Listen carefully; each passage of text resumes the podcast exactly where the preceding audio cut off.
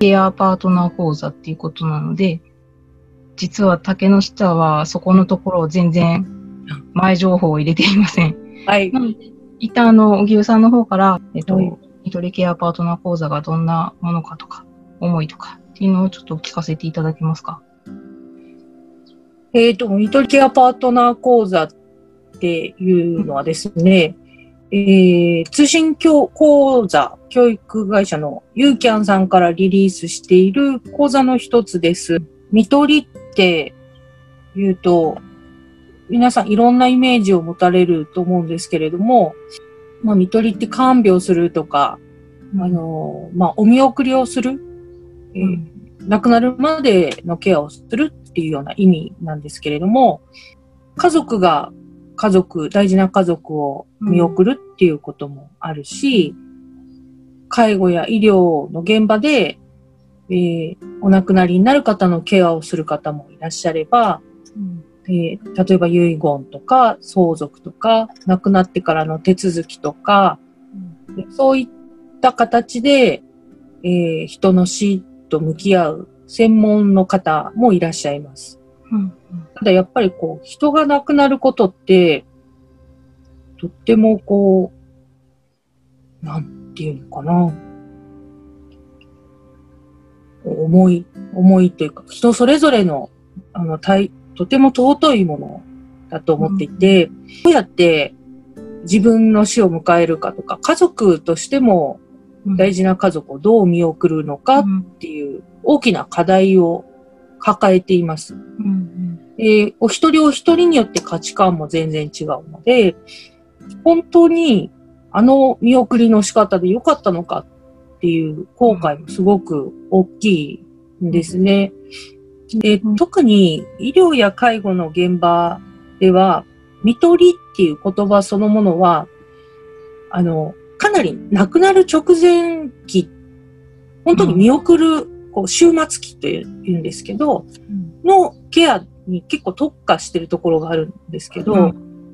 家族とか一般の私たちからすると、親の見取りどうするっていう時って、もっと広くこう親が介護状態になったらどうしようかなとか、うん、あと亡くなってからあと相続とかどうしたらいいのかなとか、時間のスパンが長いんですね。でそれをこう、幅広く勉強できる機会がなかなかないんじゃないかなと思って、この講座を企画してリリースすることになりました。ちょっと私から聞き返しをさせてほしいんですけど、まあ、おっしゃる通り、私もね、親の介護とか、まだ元気で働いてくれてるけど、時々思うことはあったりして、うん、で、荻生さんとしては、その、じゃあ実際その、まあ医療的に言うとこの見取り、本当にそろそろかな、みたいなところを迎えるよりも前に、えっ、と、準備しておけると、まあ今お話もいただいたかもしれないんですけど、その実際にじゃあ見とるってなった場面とか、見とった後とかって、どんな風に、うん、えっ、ー、と、見とられた方とか家族とかに、気持ちが違ったりとか、何かが、その準備しておけることと、うん、そうでないことで、どういう違いがありそうとか、あったとか、いうのってありますか？うん。多分今、竹之下さんも、なんとなく、こう、まだ、まだまだ元気な親御さん、うん、と向き合ってて、大丈夫なのかなとか思っても、うん、あのー、困った時どこに相談したらいいのかとか、多分わかんなかったり、うん、なんかこう、わかんないですよね。あと、いけない段階になっているっていう、こう、えー、ところをどうやってしたらいいんだろうっていうことを見逃すかもしれない。うん。うん、あともっと悪くなってからも、あんまりその状況って変わらなくて、うん、結構いろんな情報がある分、えっ、ー、と、中には例えば、悪くなったらもう病院で亡くならないといけないとか、施設に入らないといけないって思ってる人もいらっしゃるんですけど、うん、じゃあ、お家で亡くなることも今できるこう、いろんな支援のサービスとかがあるって知っていれば選択肢が広がるとか、あとまあ私も父が割と急に亡くなったんですけど、本人はすごい苦しんでる感じはあったの、体調が悪くて。で、その時に、もうなんとかしてあげたいから、うん。あの、こちらは積極的になんかサービス使ってもらおうとかするんだけど、今思えばもっと話をしっかり聞いてあげれば、辛さを、に寄り添ってあげたらよかったなとか、うーん、もっと適切な場所に早くアクセスできてたら結果は変わってたんじゃないかなとかっていうことがあって、あの、まあ、すべての正解詞を提供できることはないんですけど、うん。なんかこう、アンテナが少しでも立ってもらえるといいなと思ってます。うん。うん。そうですね。なんか、うんやっぱり、な、あれできたかも、これできたかもってそうそうそ思ってしまって、そこから抜けられなくなるっていうのは、まあ、確かにあるかもしれないですね。うん。う。結構、こう、亡くなる直前、何時間かくらいの記憶でも全部、こう、うん上書きされちゃうっていうようなうん。理論みたいなのもあって、ずっと後悔するんですよね。うん。まあ、残されるのは生きてる方の側なので、その、うんこの辛い気持ちとかをどうやって、えーこう、また消化させていったらいいのかっていうようなことも、もう一つのケアとしては大事だったりうん。するんですよね。うん。そうですね。うん。そういう、まあ、事前に、えっと、入れておいて、まあ、これってこういうパターンかなって動けたら、もちろん、誤解することも少なくなるかもしれないん。ですけど、と、そうだな。小牛さん。はでも、家族、家族が対象だったりす、家族だけが対象？なんか今ふ、ふと勝手に話そらしちゃうかもしれないんです。ああ。えっと、そう、あのーご家族もですし、えーっと、こう、まあ、介護職員の方とか、まあ、ヘルパーさんとか、けど、うんで関わっていたり、高齢の方と関わってるような方も、うん。うん。いろんなこう悩みが出た時に引き出しを増やせるようにっていう意味でこう、見取りの勉強、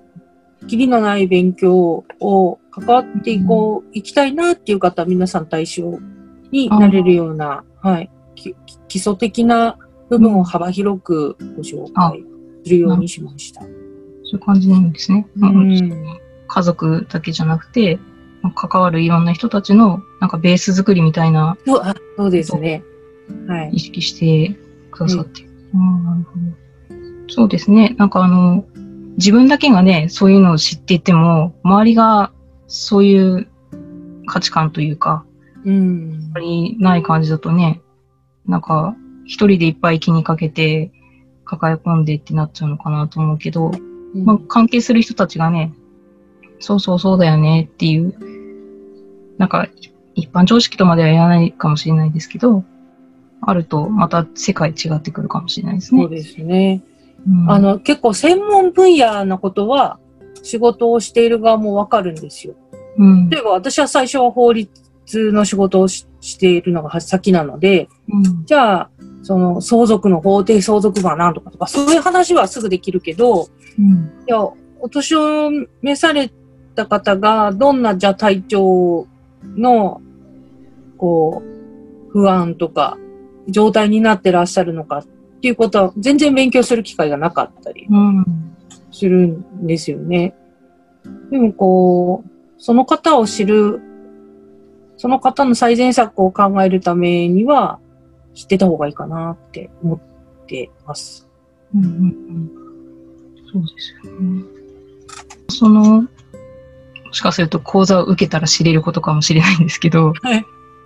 小木さん自身は、まあ、もしかすると立場として違うかもしれないですけど、み見取る側とか、見取られる側っていう学びがあるのかわかんないですけど、の中で、なんか、すごい大事にしてるというか、こういうことは意識してほしいみたいな何かあったりしますか？まあ、それを講座でお伝えしてるんでしょうけど。と、大事にしていること。うん、あの、け、結構、うん、きっと多くの方がですね、その、見送られる、見取られる方の方、あのお亡くなりになる方に近い方、まあ、大抵親とか、そういうやつだと思うんですけど、で、意外に置いてけぼりにされるんですよ。うん、置いてけぼり。そうそう。本人、ご本人のことを、に向かなくなっちゃう時がある。本人っていうのはなくなる方。そう、で見うん見見取られる側の方の方がうん、こう、置いてかれちゃう時が具体的には、うん、じゃあ例えば入院しますとか、治療方法を決めます。うんとか、えーまあ、介護状態になって施設に入ります。これからのケアどうしましょうかって話をするなんていう時に、もう、ご本人としては、もう本当にお悪いと全然もう、あの、意思表示ができないみたいな状況になることもあるし、お元気でも、まあ、多くの方はもう体調がお悪かったり、うん高齢なことが多いので、そんなにこう、じゃあ私たちみたいにこう、蝶々発しで、じゃあ、じゃあこれとこれとこれしてくださいみたいな。うんわかんないんですよ。制度も難しいしう。んで、い自分の希望を具体的に言って、自分の意思を通したいっていうような文化に育った方でもないんですよね、まだね。今80代。はい。が、黙っとこうみたいな、聞聞こえてないけどニコニコして黙っとこうみたいな感じなんですよ。先生になんか言ったら失礼かもしれないし、っていうような方が多いんですよね。で、まあ、お花、判断とかお話にも時間がかかるし、お、もしかして止まった？大丈夫ですか？あ、よかった。大丈夫ですあ、の、判断に時間がかかるし、えー、ケアしている側も時間に追われていることがあるし、なんかあれば、逆にご家族からの方が、あの、クレクレームっていうのかななんか物言いがつく可能性もあるので、うん。あの結構、ケアをしている側の方が、家族の方しか向いてない時があるんですよ。これ、これでいいですか？ずーっとうん。会議やりましょうっていう制度はいっぱいあるんですけど、ご本人を交えて。うん。その時も、ご、ご本人はか何のための会議かわかんないで、あれよあれよっていう間にみんないろんな人が集まってきて、家族があれやこれや言って、知らないうちに決まってくるみたいなことがあったりする。うんなんとかそこをこうね、それがお父さんのためなの、お母さんのためなの。そうなので目の前で自分のことを主役がなんかポカンとしてるっていう、かかわいそうな状況に割となりやすいんですよね。なので、あのーご本人の話を聞いたり、辛さに寄り添いたいなっていうのが大事にしたいところですね。うんうんうん。うん。そうですね。はい。あじゃあやっぱそれぞれに何か大事にっていうよりは、まあもちろんそれぞれにまた大事なものもあるかもしれないですけど、